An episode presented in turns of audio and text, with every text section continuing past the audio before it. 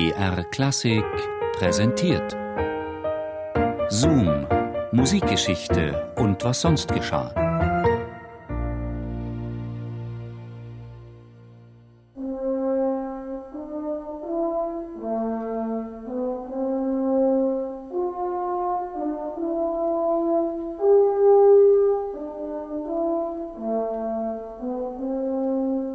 Klassische Musik, die naturbelassene Kunst, die Ökokunst.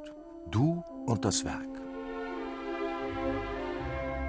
Du und dein Körper, dein Atem, ein Rohrblatt oder eine schwingende Saite auf einem Stück Fichtenholz. Musik als Spiegel des menschlichen Lebens, als ganzheitliches Echtzeiterlebnis in Zeit und Raum. Ist die gute alte klassische Musik wirklich eine rare Insel der Seligen, die letzte Bastion gegen den Sündenfall einer synthetischen Technologie? Es täuscht, denn diese Unplugged-Romantik ist ein trügerisches Bild. Auch wenn sie über weite Strecken von Menschen für Menschen gemacht werden, sind Oper und Symphonik der Bestandteil einer Medienwelt, in der technologische Aspekte und mediale Präsenz letztlich über Sein oder Nichtsein entscheiden. Wenn ich mir eine persönliche Bemerkung erlauben darf. Ich bin sehr glücklich.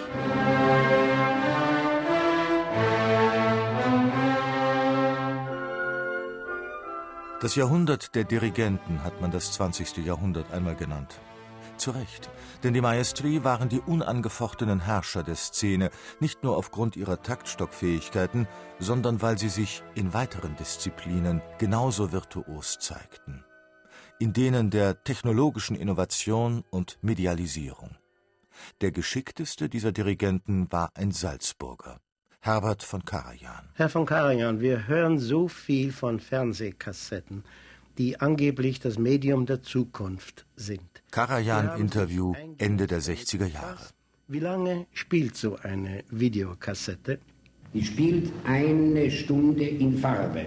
Und es gibt auch solche, die kleiner sind, die 30 Minuten spielen und das ist sehr einfach zu manipulieren. Da wird einfach die eine von den Abnehmern wird mit einer Schraube herübergehen, das ist ein Handgriff von, von fünf Sekunden und dann können Sie die auch abspielen. Herbert von Karajan, der Medienmaestro.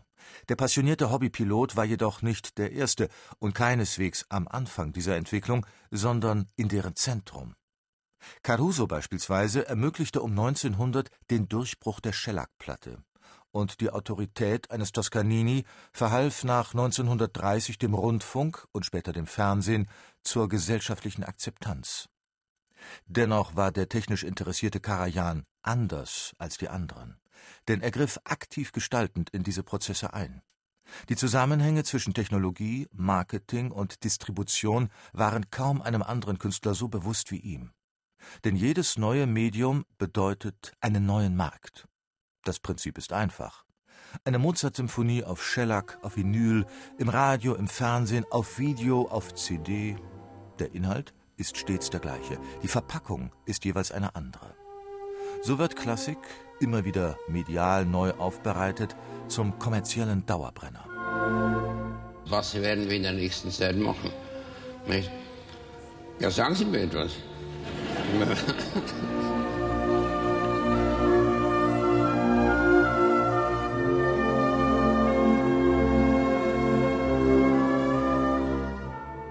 Herbert von Karajan, der Maestro der Unterhaltungselektronik.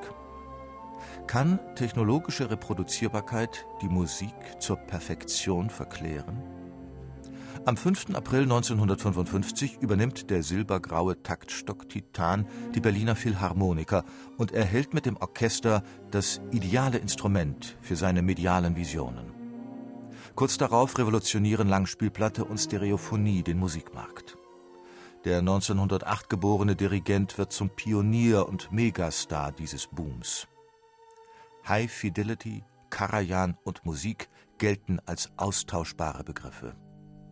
Bis zu seinem Tod wird der Maestro mehr als 115 Millionen Schallplatten verkauft haben. Kein anderer klassischer Musiker hat auch nur annähernd diese Umsatzzahlen erreicht.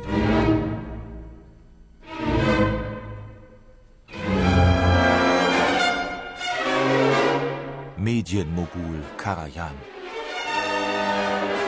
Im Oktober 1963 eröffnet die Berliner Philharmonie ihre Pforten. Der achteckige, von Hans Scharoun entworfene Konzertsaal ist eine architektonische Sensation. Die 60er Jahre sind in Europa jedoch auch die Zeit einer rasanten Verbreitung des Fernsehens.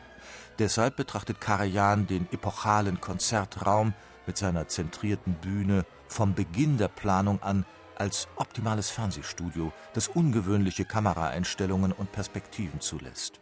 Wenn wir heute von der Visualisierung der Musik reden, dann ist Karajan einer der Propheten dieser Entwicklung. Und auch im Videorekorder sieht der Maestro später ungeahnte Geschäftsperspektiven.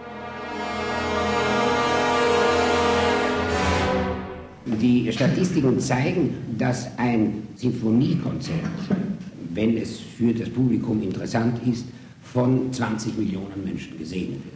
Ein weiteres Medium dürfen wir auch nicht vergessen, die CD. Vor vielen anderen erkannte Karajan die enormen kommerziellen Möglichkeiten des Silberlings. Von Anfang an setzte er auf die digitale Klangqualität der CD und forcierte bei den Bossen der Phonoindustrie die Ablösung der knackenden, verrauschten Vinylscheibe.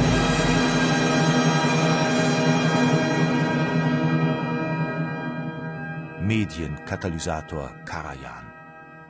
Unsere leichtfertige Spaßgesellschaft versucht Klassik rigoros aus ihrem Amüsierbetrieb auszublenden und übersieht dabei allzu gerne, wie viel sie in ihrer medialen Ausrichtung der ernsten Musik zu verdanken hat.